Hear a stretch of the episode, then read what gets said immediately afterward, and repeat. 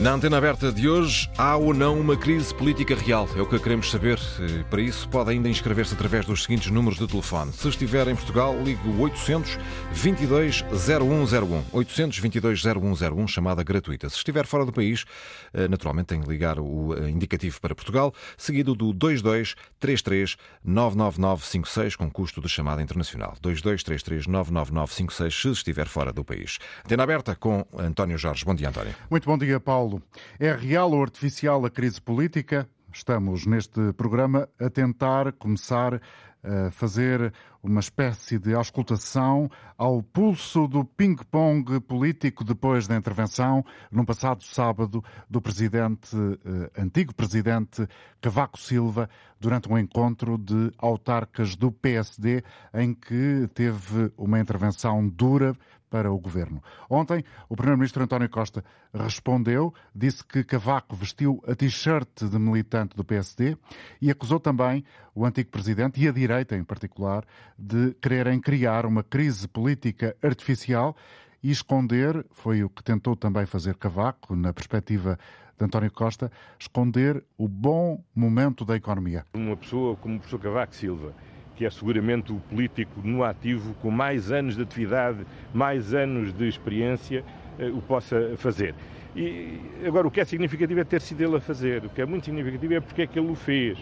É porque ele é eh, seguramente um dos melhores especialistas nacionais eh, em ciclos económicos e percebe bem qual é a dinâmica em que a economia portuguesa está e, portanto, percebe bem qual é a urgência que a direita tem, o frenesim que a direita tem em criar uma, uma crise política artificial. Cavaco Silva quis alimentar aquele frenesim em que a direita portuguesa está de querer criar o mais rapidamente possível uma crise política artificial de forma a não dar tempo a que os portugueses sintam os benefícios da recuperação económica. Ainda eh, concretizou melhor o primeiro-ministro António Costa. Da Madeira chegou a resposta de Luís Montenegro, o presidente do PSD. Para ele, o primeiro-ministro e o PS estão a reagir ao discurso de Cavaco com fanatismo político e a negarem a realidade. Um trabalho eh, sobre as respostas de Montenegro para uh, António Costa, da jornalista Inês Ameixa. Luís Montenegro devolve a palavra a António Costa, que acusou Cavaco Silva de estar a criar uma crise política artificial. Ora, o líder do PSD não tem dúvidas. Doutor António Costa, como aliás todo o Partido Socialista, eh, estão a encarar este momento político de uma forma eh, muito fanática e eh, num estado de negação absoluto, porque não é nada artificial hoje haver uma degradação galopante nas instituições, em particular dentro do governo. Luís Montenegro acusa o governo e o primeiro-ministro de viver viverem numa realidade paralela. Somos um país que efetivamente tem problemas estruturais que o governo não resolve e que são a realidade concreta das pessoas. Ignorar isto, que é o mesmo que dizer ignorar aquilo que o presidente Cavaco Silva referiu na sua intervenção de sábado, é atuar no domínio do fanatismo político, atuar uh, no domínio do estado de negação. O presidente social-democrata diz mesmo que António Costa está nervoso. Quando o doutor António Costa vem erguer esse papão da direita e puxa por essa palavra, significa que está mesmo nervoso e que está com medo daquilo que lhe está a acontecer, da falta de confiança que os portugueses hoje sentem no governo. E horas depois de o líder parlamentar do PSD ter garantido que o partido vai viabilizar propostas para a criação de uma comissão de inquérito às secretas, Luís Montenegro não responde se o PSD avança ou não com uma iniciativa própria nesse sentido. Eu já disse há alguns dias que nós não excluíamos aquilo que são outras possibilidades de poder contribuir para que o país saiba a verdade. E mais, não disse. Inês Ameixa, com aquilo que disse o eh, líder do PSD na Madeira, o eh, presidente do partido, Luís Montenegro. Perante estas eh, formas de reagir ao discurso de Cavaco Silva no passado sábado em Lisboa, o Presidente da República, Marcelo Rebelo de Sousa, citou uh, Sofia de Melbreiner Anderson e disse que ouve, vê e lê, mas para já não vai falar, mas também não faz de conta de tudo aquilo que tem estado a assistir. Vamos ouvir a sua opinião neste programa. Há ou não há uma crise política e ela é real ou artificial? Queremos a sua opinião através do 822-0101 ou, se está fora do país, com o custo de uma chamada internacional, o 2233-99956. Bom dia, Luís Madeira. É professor de Ciências Políticas na Universidade da Beira Interior. Obrigado por estar connosco. O que lê nestas eh, declarações que animaram a política em Portugal nas últimas horas? Muito bom dia, agradeço imenso o convite. Uh, o, o, que está a acontecer na realidade é, é que o marketing político do PS uh, eh, reagiu finalmente àquilo que é a postura da, da, oposição e designadamente da oposição do PSD. A intervenção do professor Cavaco Silva é muito interessante. É muito interessante no sentido em que ele uh, tenta estabilizar a liderança do PSD e sugerir uma alternativa uh, estratégica à oposição. Uh, na realidade, Portugal é um país um pouco estranho, no sentido em que cerca de 70% dos eleitores são concentrados ao centro. São votantes do PS ou do PSD, e isto atendendo a, a, ao resultado das últimas legislativas. De, Portanto, não é nenhuma invenção, mesmo com a aparente mudança que alguns partidos que têm surgido nos últimos anos eh, têm introduzido no panorama político português. Apesar disso, os votantes, os eleitores, são, na sua maioria, aqueles que escolhem o PS ou o PSD, aqueles que determinam o chamado centrão. Só que é preciso, agora que há partidos mais à, à, à direita, algo hiperativos, eh, o PSD vai ter que, que, que, que reafirmar junto ao eleitorado a sua, a, a sua importância e, e, e dedicar-se à luta política finalmente. Não é? é porque a nossa oposição tradicional, quando não havia esta ameaça à, direita do PSD, era na realidade ter uma oposição de serviços mínimos. Eh, no fundo, eh, em última análise, era uma oposição que não era muito enérgica. Isto tanto, tanto, é verdade para o PSD como era verdade para o PS quando estava na oposição, e que estimava que o, simples eleitorado flutuante iria resolver o problema das eleições sem ter que fazer uma oposição muito, muito enérgica. E, portanto, Luís Madeira inscreve a intervenção de Cavaco Silva no sábado nesse contexto e sendo Cavaco Silva uma espécie de exemplo daquela oposição que o PSD deve fazer agora, tendo em conta a existência de outros partidos à direita? Exatamente. Basicamente, este business as usual não vai funcionar mais se o PSD quer manter a sua posição como líder da oposição nas próximas eleições. E eu penso que o essencial da, da, da, intervenção do, do, professor Cavaco Silva é estabilizar a liderança no PSD, porque neste não é o momento eh, de, de, de questionar a liderança, tentar resolver esse problema de uma vez por todas e aconselhar a uma oposição mais musculada, na realidade, que faça com que, em última análise, o PSD não venha a ser, nas próximas eleições, esvaziado pelos partidos que estão à sua direita. Portanto, é uma tentativa de salvação do PSD por parte de Cavaco Silva? É essa a sua interpretação? De manutenção do PSD como o principal líder da oposição. Uhum. E uh, a resposta de António Costa. O senhor falou no início da sua intervenção neste programa que finalmente a equipa comunicacional do PS reagiu. O que é que quer dizer?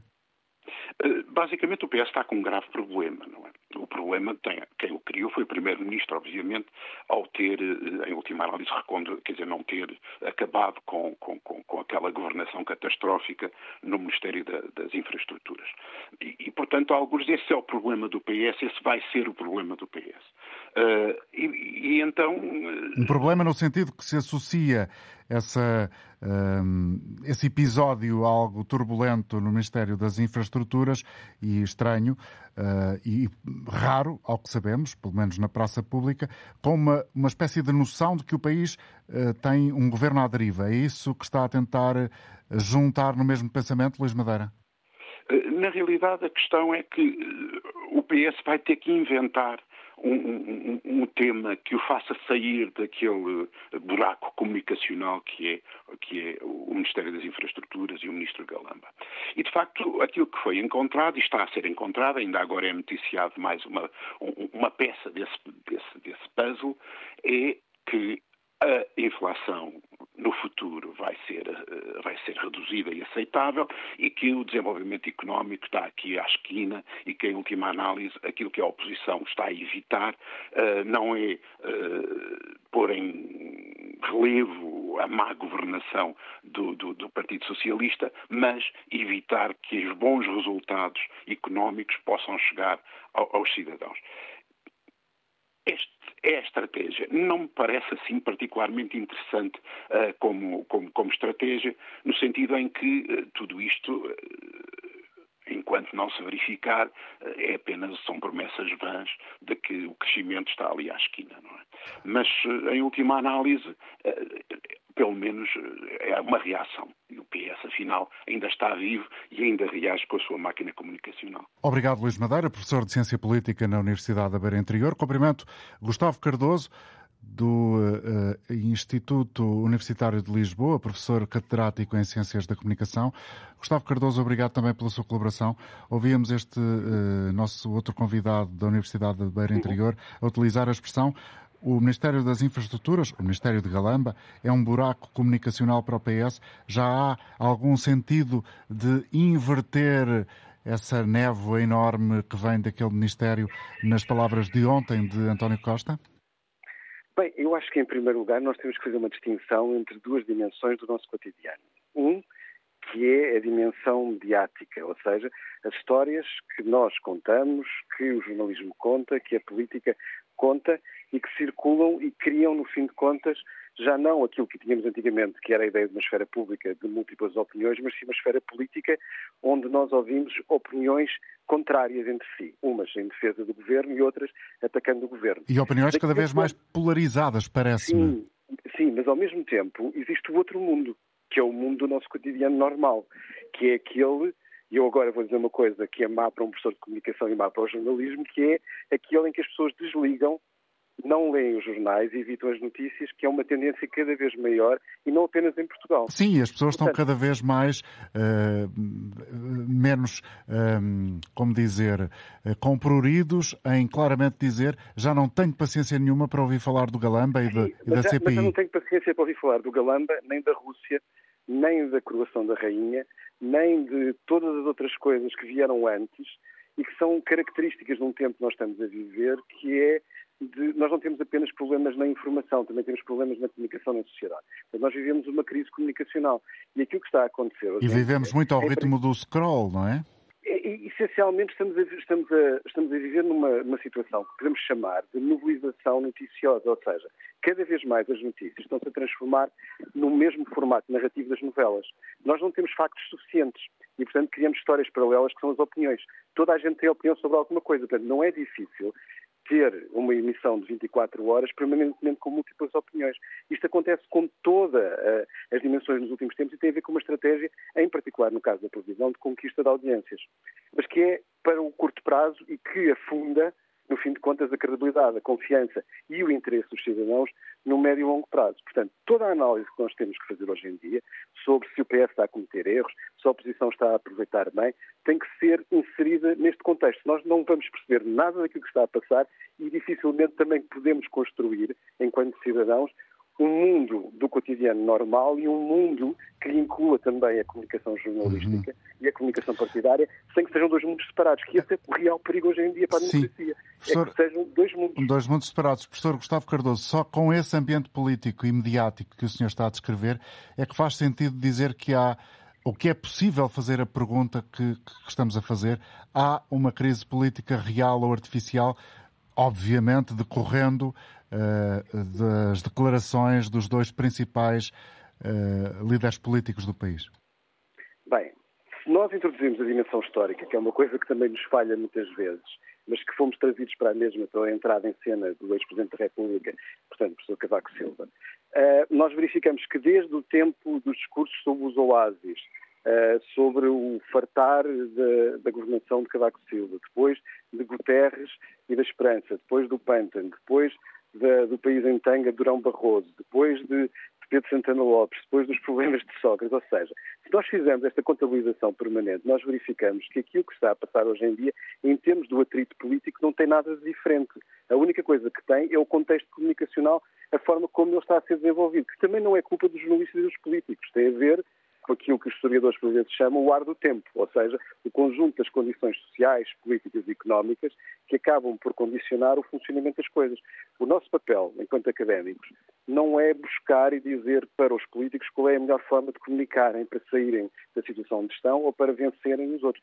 É, acima de tudo, dizer este é o mundo onde nós estamos a viver e, portanto, os atores neste mundo têm que ter em consideração isto. Isto é válido para o jornalismo e é válido também para a dimensão política. Portanto, eu não lhe consigo dizer se nós estamos a viver um tempo pior. Eu, em termos analíticos, diria que estamos a viver um tempo que são todos os tempos são diferentes, mas que não têm, em termos práticos, nada mais do que os atritos, por exemplo, que existiram com Cavaco Silva, com o Independente, quando era dirigido por Paulo Portas, uh, que vimos depois, mais tarde, com todos os outros escândalos em torno de outras coisas que aconteceram ao longo do tempo em governos PS, em governos PSD, e, portanto, é, este é o mundo que é também caracterizado, e aí a culpa é muito da política como um todo, embora nós não devemos dizer isto de forma leve, porque senão parece que os políticos são todos iguais uns aos outros. Não, não são. A política tem que ser efetivamente governar em democracia, para que não saiamos da democracia para outro Estado qualquer de coisas. Mas aquilo que é importante aqui perceber é que nós temos uma política de escândalo que acabou por fazer parte do nosso cotidiano e quando não existem escândalos, nós procuramos vê-los. E como os escândalos não necessitam de factos, mas basta a opinião de dizer que existe um escândalo, nós vamos construindo sistematicamente esta ideia de que é tudo mau, só existem problemas e nada de bom existe. E aquilo que nós verificamos é que no cotidiano político isso parece ser assim, mas depois temos problemas na vida das pessoas, claros, que é o custo de vida, influenciado pela guerra, influenciado por decisões eh, no passado também português, e temos que, de alguma maneira, pegar nisto tudo e fazer a gestão do cotidiano. Não podemos pensar que isto está à beira de cair. Bem, se estiver à beira de cair, então está assim, pelo menos, há, é assim, quando a gente olha para os documentos históricos, desde o século XVI, e por nós estamos cá à mesma. Portanto, vamos, vamos também respirar um pouco fundo e perceber que, independentemente de quem nós gostemos mais que ganhe as eleições e que governe, a vida do cotidiano não corresponde à ideia de que vamos destruir as coisas para criar uma mudança qualquer. Porque aquilo que estava a passar também até há pouco tempo era a ideia, por isso é que eu estava a falar de mobilização noticiosa, que tem que haver um final para a novela. Portanto, a novela podia ser a novela Galamba e o fim para essa novela era a existência de eleições antecipadas. Mas isto não faz sentido nenhum em qualquer contexto. E eu acho que, inclusive, na própria população portuguesa, há a percepção de que é uma má história, é uma má narrativa. Na própria uh, população portuguesa, foi o que disse? Na uhum. própria população portuguesa, a ideia é que isto é uma má narrativa. É claro que as pessoas que apoiam o PS preferem que o PS governe. As pessoas que apoiam o PSD preferem que o PSD governe e o governo caia. Mas tem sido sempre assim. Agora, nós temos é que todos ter uma noção, e eu acho que tem havido vários várias personalidades públicas que escrevem, que vêm chamar a atenção para isto, como o Pacheco Pereira uh, e outros, têm feito nos últimos dias uma chamada, nas últimas semanas, uma chamada de atenção, dizer não vale tudo, desde que queiramos todos continuar vivos e em democracia amanhã. E, portanto, isto é um sinal de atenção que quer dizer, na política não vale tudo e nas audiências também não pode valer tudo. Porque isto é uma interação, ou seja, não existe, continua a não existir cotidiano mediático sem jornalismo e sem política independentemente depois das pessoas, das redes sociais, etc. Mas há uma responsabilidade primeira, e é a política e o jornalismo que alimentam grande parte da dinâmica do nosso cotidiano. Portanto, temos que ter capacidade de nos questionarmos a nós próprios. As pessoas universitárias podem dizer isto que eu estou a dizer. O jornalismo tem que fazer uma crítica a si próprio. E a política também. Obrigado. Gustavo Cardoso, por ter estado connosco. Agradeço-lhe a sua colaboração, professor de Ciências da Comunicação no Instituto Universitário de Lisboa. Bom dia, Leonete Botelho. Obrigado também pela colaboração com a Antena 1 esta manhã. Leonete, bom dia. Bom dia, está tudo bem? Tudo bem. A Leonete é editora de política do Jornal Público. Obrigado pela colaboração. Leonete, estamos, como dizia no início desta emissão de hoje, perante um cenário em que é legítimo perguntarmos a nós próprios se estamos perante uma crise política real ou artificial, como, eh, enfim, de uma forma bem polarizada, eh, estão a apresentar à sociedade portuguesa o PS e o PSD?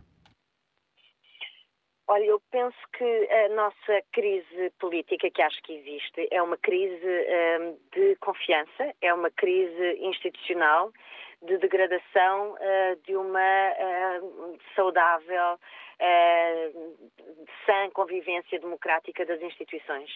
Uh, penso que é por mais, e eu faço esse exercício, eu tento fazê-lo todos os dias, uh, aquele que o Gustavo Cardoso falou e de que muitas outras pessoas têm falado, de reflexão sobre o papel do jornalismo neste contexto. Uh, faço todos os dias, mas a verdade é que não vale a pena estarmos a dizer que, que é o jornalismo que está a exponenciar esta situação.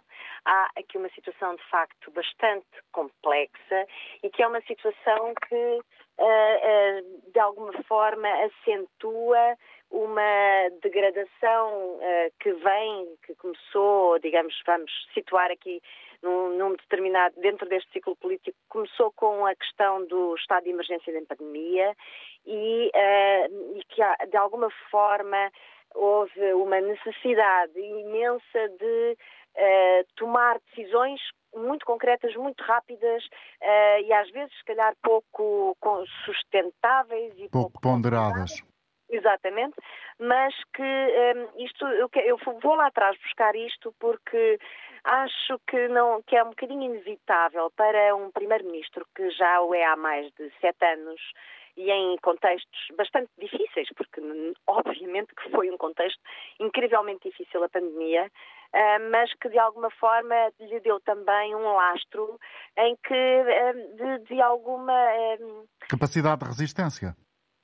Não só de resistência, mas da capacidade de poder fazer tudo. Eu hum. posso tudo. E, portanto, foi necessário fazer muitas coisas que estão para além do que era imaginável antes, mesmo a nível constitucional. E, e depois veio uma maioria absoluta, uh, como que uma oferta, uh, que acabou por ser um presente envenenado, porque o Primeiro-Ministro é uma pessoa com uma uh, capacidade incrível de resistência, mas nem todas as pessoas que estão no governo são. E o que acontece é que, de facto, há uma.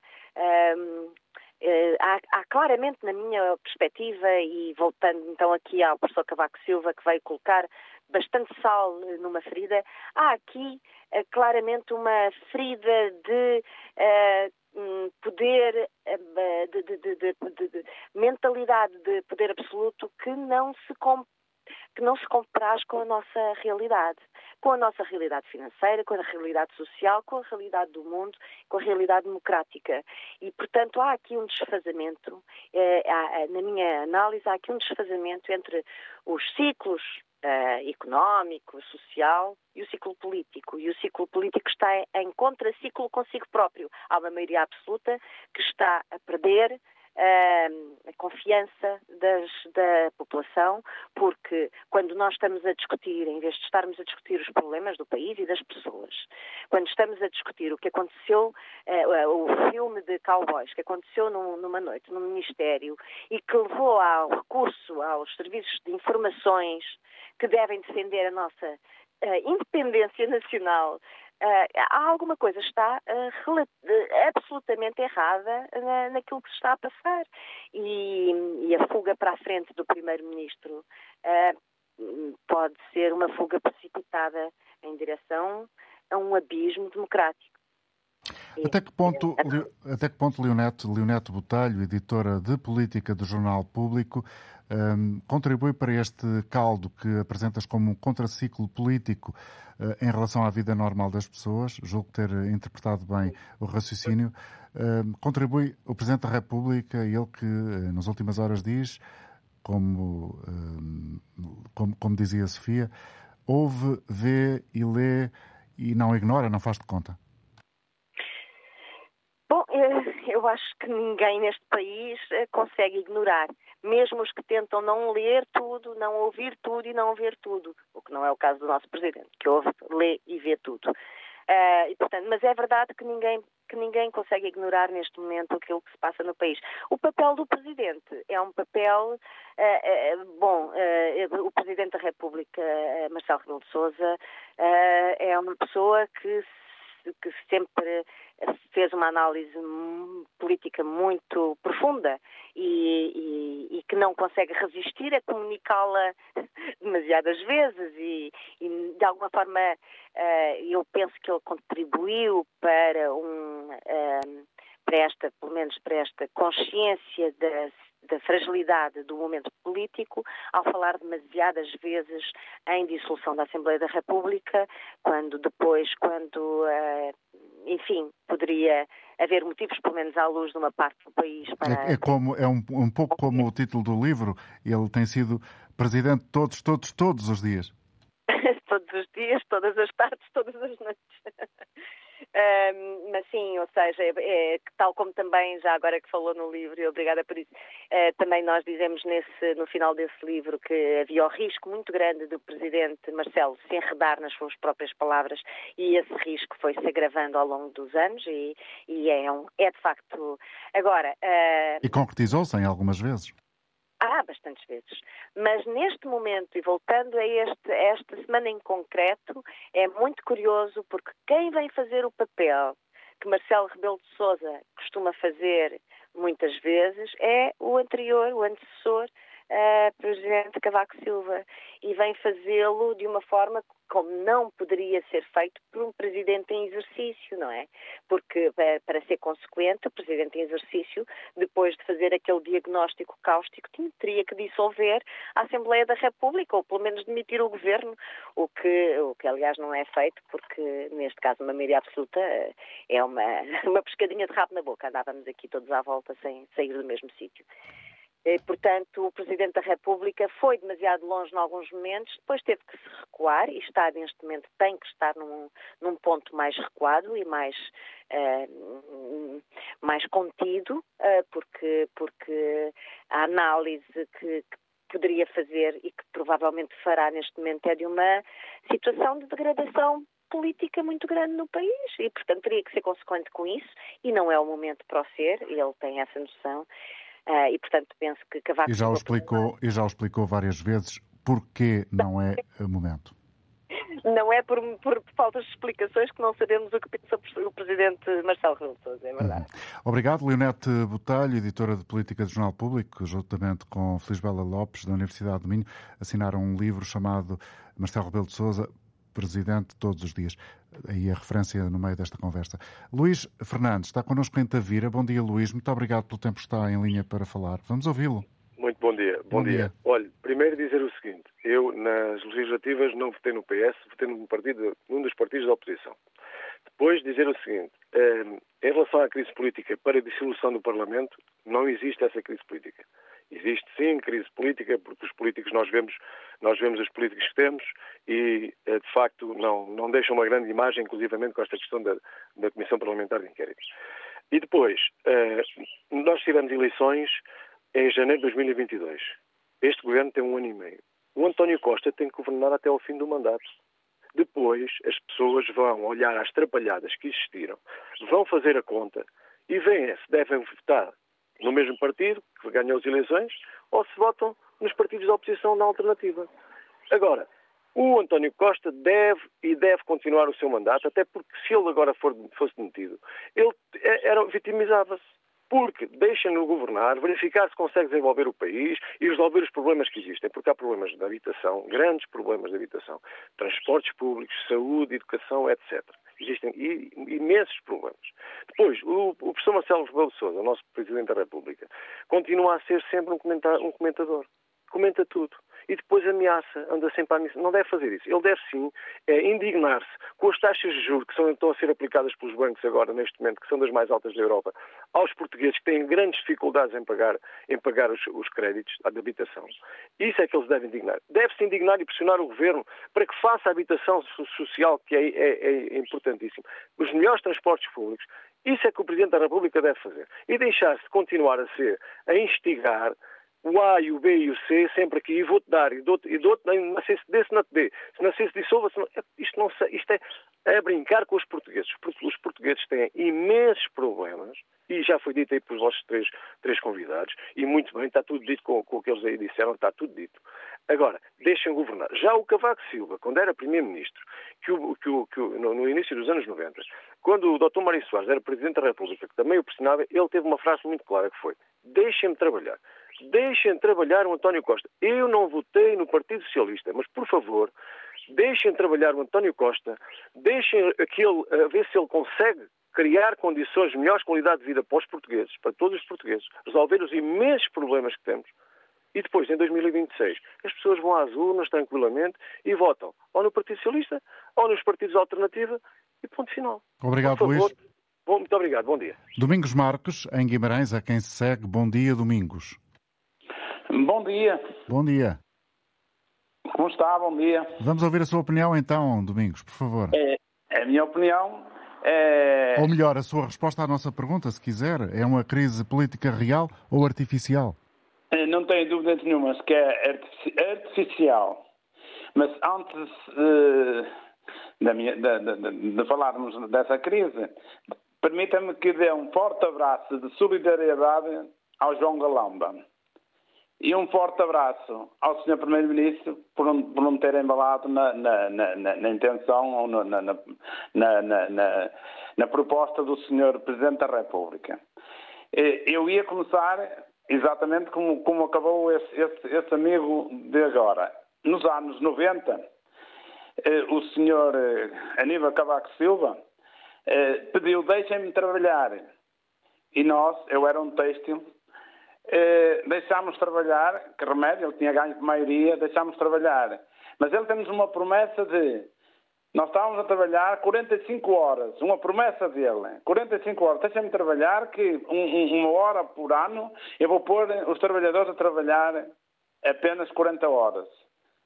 Pois ele acabou o mandato dele e nós continuamos na, na, nas 45 horas. Pronto, isto é já uma falha, só para lembrar ao Sr. Aníbal Cavaco Silva. Fica essa tem... lembrança, obrigado Domingos. Eduardo Lapa, em Lisboa, bom dia. Bom dia. Ora bem, a crise é completamente artificial, não existe crise nenhuma. A crise política e financeira também não existe, nem económica. O que existe é uma artificialidade criada basicamente pela oposição que pretende chegar ao poder e que não consegue de maneira nenhuma, porque não tem capacidade nenhuma. E, portanto, vão inventando estas situações ajudadas pela comunicação social, aliás, por jornais como esse que acabou de falar aí do público, ninguém lê, que se vendem para aí 5 mil exemplares por dia, se se vendem. E, portanto, isto é tudo uma questão uh, artificial que vai aumentando, aumentando, uh, ajudados e, para tentar tirar quem está no poder e meter outros que querem lá chegar. Uh, e, portanto, isto é absolutamente a situação tal como ela está. Uh, se fosse uma crise política, haveria um caos total, uh, as pessoas andariam completamente descoordenadas, uh, nada funcionaria. As coisas funcionam, funcionam mal porque não há recursos. Não há nem recursos económicos, financeiros, nem há gente para trabalhar. Portanto, o que há é uma crise demográfica muito acentuada. Isso sim, existe de facto uma grande crise. Não há mão de obra disponível para nada. E, portanto, é, é, como é que se resolve? Pois não sei. mas não é mudando a política, mudando os políticos, porque são exatamente iguais. O Cavaco Silva, quando lá esteve, eh, eh, chama de mentirosos aos outros, mas ele também é mentiroso, porque ele disse que o BES era um banco cheio de potencial em quem se podia confiar e, passado meio dúzia de dias, o banco fechou. Portanto, eh, a palavra dessas pessoas tem a validade que tem e quererem mudar só por mudar não leva a lado. Obrigado, Eduardo. José Lopes, Liga da Régua, bom dia. Muito bom dia. Faça favor na, na minha opinião, eh, é toda uma ficção. Andam a alimentar esta novela do, do, eh, do, do, do político para não falar dos verdadeiros problemas. Ou seja, do problema da TAP. A TAP foi privatizada, foi levada à ruína por quem a privatizou, o governo meteu lá dinheiro para a privatizar novamente. É isso que deve ser discutido. Mas, e, e mais, não é discutido porquê? Porque o PS e o PSD fazem precisamente as mesmas políticas. Nada mudou, nada muda. Enquanto os portugueses assim quiserem, não há nada a fazer. Obrigado pela atenção. Vamos agora escutar outra opinião de Nino de Palma, a ligar de Torres Vedras. Bom dia, Nino. Olá, bom dia. Bom dia. Olha, eh, eu acho engraçado todo esta, esta, este teatro se tem montado, mas isto não é só disto. Eu só, diga, só queria dizer e transmitir isto às pessoas que abram os olhos para aquilo que se tem passado há uns anos para cá. Eu andei na tropa em Mafra, Quando desaparecia uma bala, ninguém saía do quartel, a bala desaparecia. Desaparecem armas, desaparecem granadas, desaparece dinheiro e ninguém é responsabilizado. Isto é um país sem reino em rock. E o socialismo, andámos sempre de mão estendida nas três vezes em Mário Soares, Sócrates e António Guterres. Portanto, mais, os países desenvolvidos da Europa não têm socialismo correram com o socialismo. É uma ideia errada. É uma ideia que nasceu há 100 anos de um indivíduo chamado Karl Marx e que hoje não tem sustentabilidade. Essa ideia do socialismo só interessa a dois tipos de pessoas, aos vigaristas e aos ignorantes. Portanto, e vejam os países que estão à frente na Europa, quais são as políticas que eles seguem. E quanto a isto, eu conheço alguns casos pessoais... E os portugueses que deram a maioria absoluta ao PS? Como? e os portugueses que deram maioria absoluta ao PS. Pronto, que deram vou-lhe explicar uma coisa muito simples. Houve muitos comunistas, perante a chegada do Chega, foram todos a votar no PS. Houve uma transferência de votos para o PS, dos comunistas, porque o comunismo também era muito bom, mas está a desaparecer em todo o lado. Aliás, só existe em Portugal. Já desapareceu em todo o lado, tem em Cuba, já não existe comunismo. Portanto, nós somos um país atrasado. E enquanto não tivermos alguém que consiga remar no rumo certo, não temos Nada, absolutamente nada. E mais, não há expectativas, não há esperança. Hoje o povo português não tem esperança nenhuma de nada, porque estes indivíduos subverteram tudo o que era valores. Percebe? Por exemplo, eu andei na tropa, sei como as coisas eram, o rigor que havia. Hoje não há rigor em nada. Em nada. E eles são os primeiros a mostrá-lo. Perante as leis e perante a justiça. Escapam-se de tudo. Que idade é que tem, Nino? Como? Que idade é que tem, se não é inscrição? 52. 52. Exatamente. Obrigado. Manuel Saraiva, connosco agora em Lisboa. Bom dia, Manuel. Muito bom dia. Abreviando, considerem-se todos soldados. Ouvintes, participantes, organizadores, participantes até este último, com uma linguagem muito interessante. Acabámos de ouvir na Antena 1 uma evocação de Eduardo Lourenço, que ele nos possa inspirar. Pela Centenário de tema... Eduardo Lourenço, que hoje se assinala. Exatamente. Pela ligação do tema, permitam-me dizer-lhes que me inscrevi na antena aberta de ontem, mas não fui convidado a participar. Queria eu dizer que conhecia a intervenção do Sr. Dr. Cavaco Silva pelo realce que a comunicação social resolveu atribuir-lhe. O habitual estilo de quem está zangado com a vida e com os portugueses, na expressão de uma série de chavões, sem fundamentação, com objetivos bem concretos, os quais são o assunto da antena aberta de hoje, a questão da crise política. Acredito que o sábio dos sábios terá indicado caminhos alternativos de governação que não apenas anota que o Sr. Dr. Montenegro estará preparado. Se o fez, a comunicação social não lhe deu relevo, sendo injusta para o Sr. Dr. Cavaco. Sobre a crise. É evidente que existem problemas e que devem ser discutidos. Essa discussão está a acontecer ou a permanente criação de casos, sem qualquer interesse para a maioria dos portugueses, é a única estratégia política da oposição?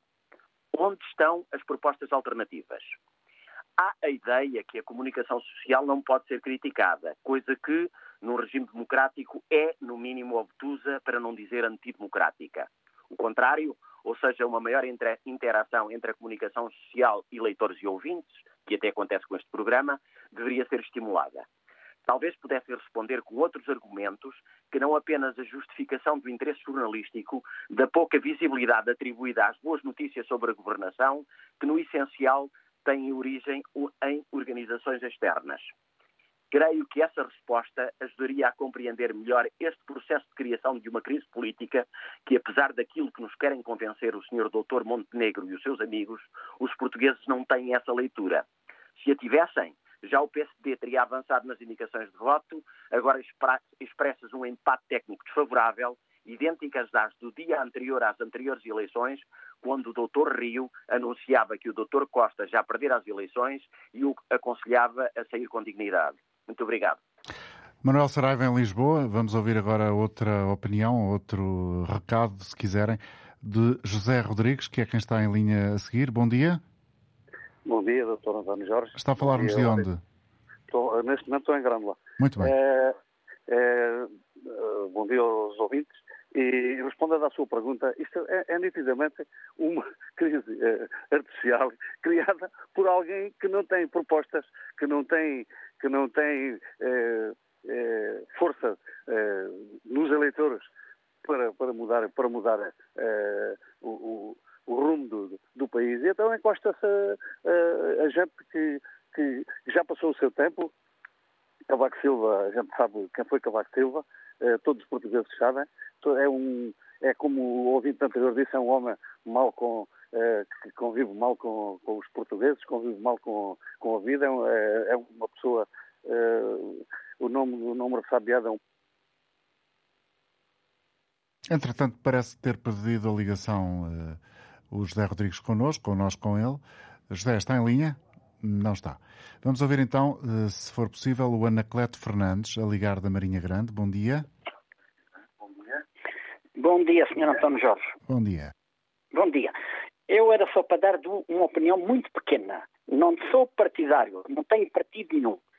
Só admiro duas duas pessoas políticas, o senhor António Costa e o senhor Guterres, o senhor António Guterres.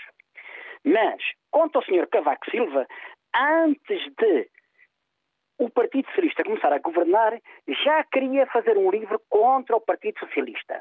Esse senhor já tem idade para ter juízo e para estar assentado no sofá a ver a televisão e não vir a criticar o partido que está a governar bem. Portanto, eu a minha opinião, é só esta, a minha opinião é que esse senhor nunca governou Portugal. Governou sempre o PSD. E está a fazer publicidade todos os dias, todos os dias ao PSD. Isso é antidemocrático. Um Presidente da República tem que ser Presidente da República para os portugueses todos, não só para o PSD. Isto é tudo que eu queria dizer ao Sr. António Jorge. E prazer de ouvi-lo. E até à próxima. Tchau, até à próxima. Bom dia. Manuel Silveiro uh, que está em Orem. É assim? Bom dia, Manuel. Bom dia, sou jornalista António Jorge e ouvintes. Efetivamente, eu eh, confirmo, e há inúmeras razões para provar que há uma crise política e uma crise económica. E ambas são nefastas para nós portugueses.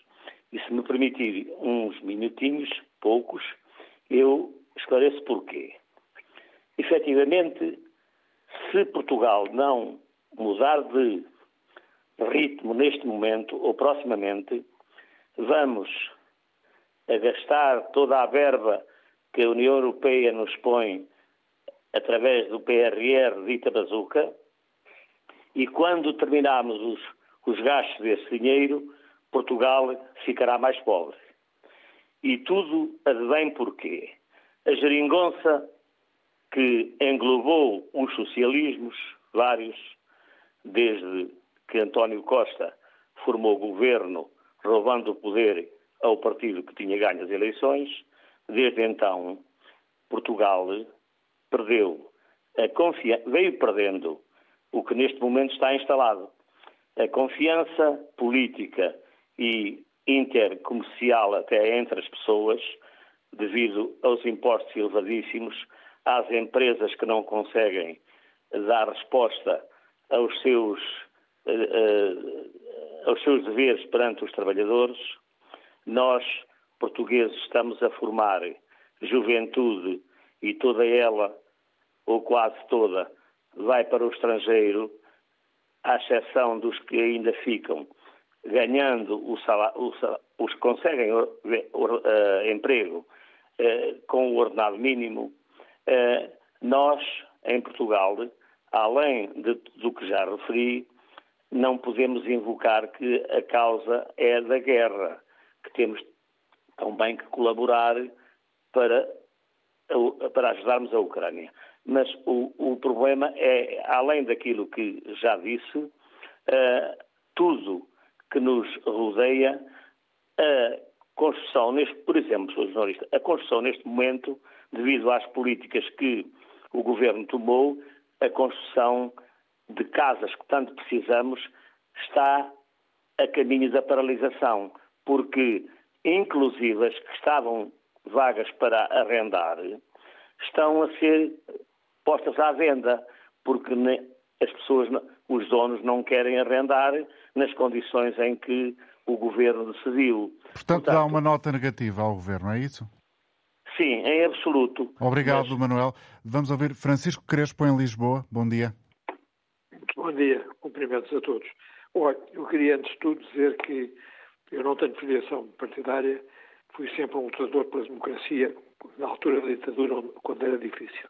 Bom, posto isto, eh, eu não posso deixar de reconhecer aquilo que o Comissário Europeu da Economia eh, disse que é muito louvável a exportação portuguesa. Portanto, de facto, ao contrário do que tem sido dito, a economia portuguesa está melhor e eh, a exportação tem aumentado. Por outro lado, há aqui um aspecto que me parece muito negativo, que é o seguinte. O Sr. Professor Cavaco Silva deve fazer uma, dar uma lição de moral quando ele tem telhados de vidro, o que eu considero muito grave, porque ele teve a coragem de, sendo professor de uma universidade do Estado, estar a dar simultaneamente aulas numa, numa faculdade privada, que era a católica, sem autorização, o que por lei era proibido. E quando o reitor e os alunos protestaram porque ele não estava a dar aulas na, na, no Estado, ele conseguiu que o Ministro da Educação eh, arquivasse o processo. Ora, uma situação destas implicava que ele não pudesse voltar a ter lugares públicos. Por outro lado, recebeu de uma maneira muito estranha um juro de ações do BPN que o Oliveira Costa, que foi seu antigo ministro e que depois acabou por ser preso por um de fraudes, eh, eh, ganhar juros muito superiores a 50%. Eu gostava de saber qual de nós é que era capaz de ter isso. Portanto, o Sr. Professor Cavaco Silva tem muita pena, mas lições de moral não pode dar a ninguém. É, por outro lado, há uma coisa que me preocupa, é que, em termos gerais, os partidos políticos estão, de facto, a afundar-se e eu penso que qualquer dia nós teremos uma situação como aconteceu na França e na Itália, em que o Partido Socialista e o Partido Social Democratas desapareceram. Curiosamente, aquilo que se chama Partido Social Democrata já não existe, porque o PSD hoje é um partido liberal e já não é social-democrata. E, infelizmente para nós, o doutor Montenegro não tem, de facto, chama, nem consegue, de facto, ter uma, uma atitude que nos permita tomar decisões. Moral da história. Eu, que não tenho filiação partidária, olho para isto tudo e acho que isto está uma desgraça e penso que os partidos grandes provavelmente irão desaparecer e vejo com alguma alegria que um pequeno partido, que é o LIVRE, tem tido posições muito corretas. Eh, tenho pena que ele não consiga eh, explicitar melhor as suas ideias, porque tendo só um deputado é muito complicado. Portanto, é esta a minha opinião do ponto de vista geral. Muito obrigado. E com esta opinião assinada por Francisco Crespo em Lisboa, concluímos o programa hoje. Bom dia, até amanhã.